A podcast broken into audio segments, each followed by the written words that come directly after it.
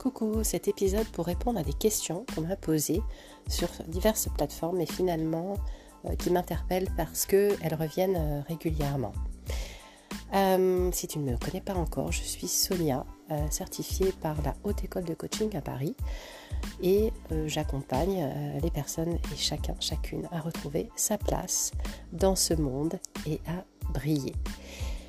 Voilà, alors dans les questions qui m'ont été posées, euh, notamment, il y a celle-ci, et notamment par rapport à, notre cerveau et au mode de pensée. Mais alors, au final, comment est-ce que je fais pour changer une situation dans laquelle je ne me sens plus confortable?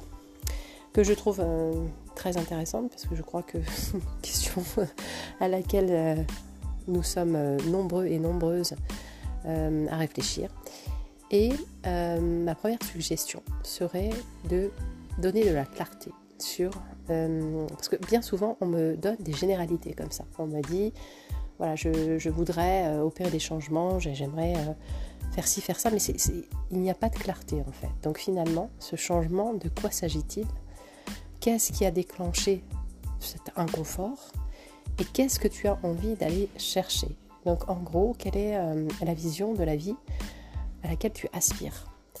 Comment, euh, comment tu la définis, comment tu te définis dans cette vision, pour ensuite ben, en faire, on va dire, une priorité au quotidien? Par quoi je commence? Donc le changement, il est, euh, il est effrayant, c'est normal, parce que notre cerveau, il a cette faculté à nous dire ah ben oui mais moi je connais ce cadre-là et du coup si tu changes quelque chose en gros euh, tu te déconstruis, donc tu n'existes plus.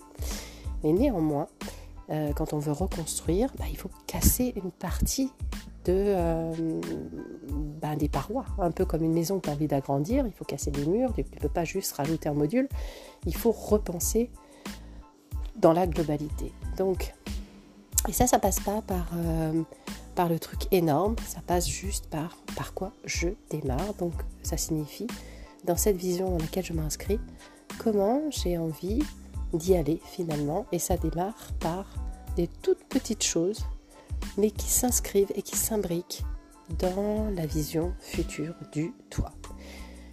C'est peut-être un peu, euh, peu concret pour le moment, mais je t'invite à, à, poser ça sur papier.